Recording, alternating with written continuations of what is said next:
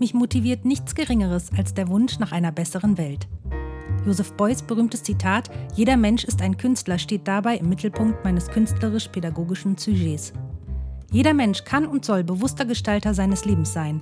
Wenn Kunst uns bewegt, bewegen wir uns auch. Mein Name ist Birgit Axler-Konitz. Willkommen zum Educast von Du und ich, das Atelier.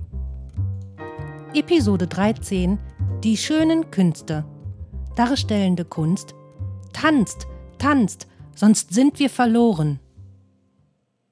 Der Tanz. Die ältesten erhaltenen Dokumentationen des Tanzens sind indische Höhlenmalereien, die im Zeitraum zwischen 5000 und 2000 vor Christus entstanden. Im antiken Ägypten gab es rituelle Tänze, die Tod und Wiedergeburt des Gottes Osiris darstellten und die technisch so anspruchsvoll waren, dass sie nur von professionellen Tänzerinnen und Tänzern ausgeführt werden konnten. Die ollen Griechen systematisierten den Tanz nach Gottheiten und den mit ihnen verbundenen Gefühlsausdrücken. Als wichtigstes Zeitzeugnis gilt Homers Beschreibung des Tanzes Korea in der Ilias aus dem 8. bis 6. Jahrhundert vor Christus. Ekstatische Tänze waren Teil der Dionysien, aus denen sich später Drama und Komödie entwickelten. In diesen Theaterformen spielte oft ein Chor mit, dessen Bewegungen als sogenannte Choreografie in den Stücken vermerkt wurde. Hieraus entwickelte sich der moderne Begriff Choreografie. Ritualisiertes Tanzen drückt Zusammengehörigkeit und Emotionen aus und kann als festlicher Initiationsritus die Aufnahme neuer Mitglieder in eine Gemeinschaft begleiten. Vor religiösem Hintergrund werden mit Tanzritualen Götter geehrt oder es wird um Beistand gebeten, während böse Geister abgewehrt oder vertrieben werden. Tanzen hat in der Gesellschaft viele Funktionen, kann aber auch Selbstzweck oder schlichter Zeitvertreib sein. Tanzen als Sport fördert Muskelaufbau, Motorik, Koordination und Gleichgewichtssinn.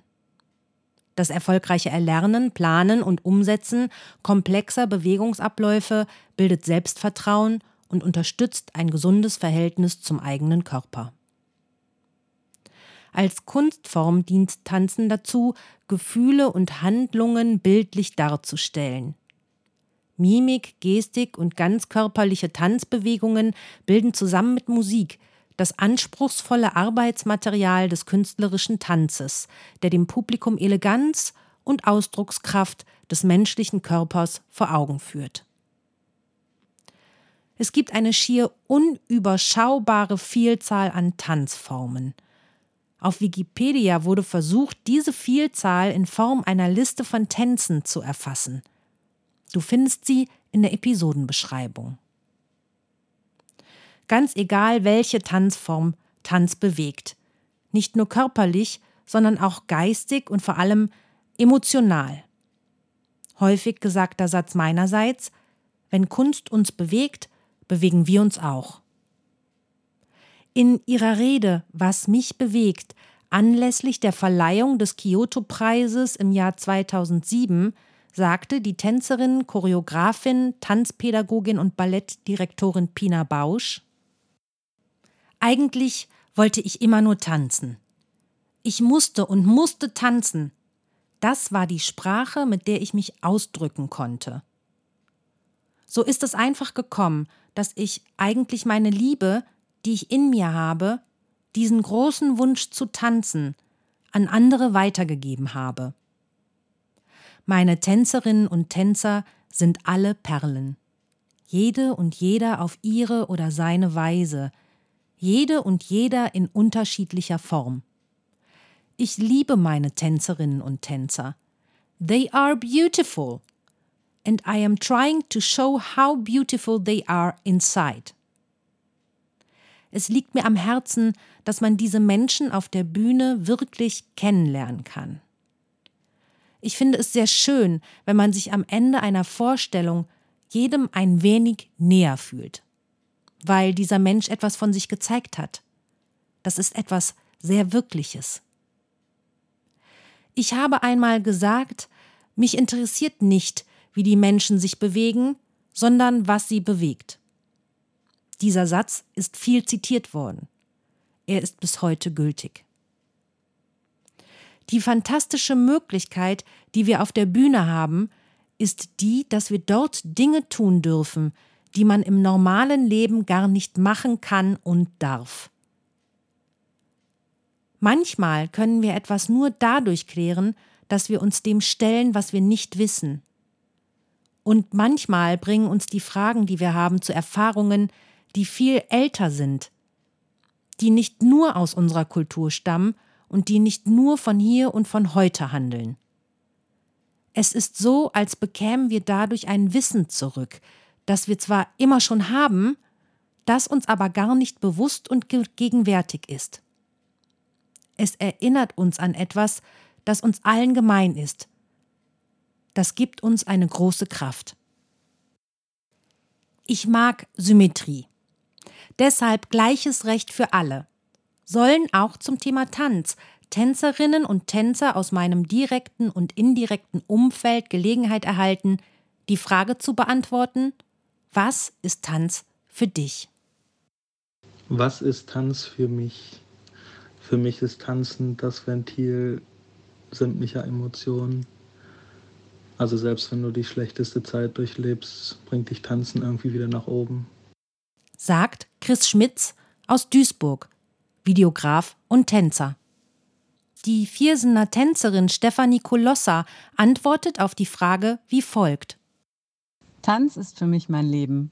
Auch in schwierigen Zeiten ist der Tanz für mich Glück, Hoffnung und Freude. Und man kann mit Menschen verschiedener Herkunften und Sprachen einfach kommunizieren. Und jeder ist gleich im Tanz. Das ist das Besondere für mich.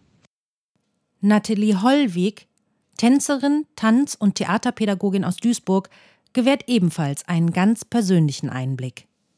Tanz ist für mich mein Sprachrohr, um mich zu verständigen, um meine Gefühle auszudrücken, zu verarbeiten.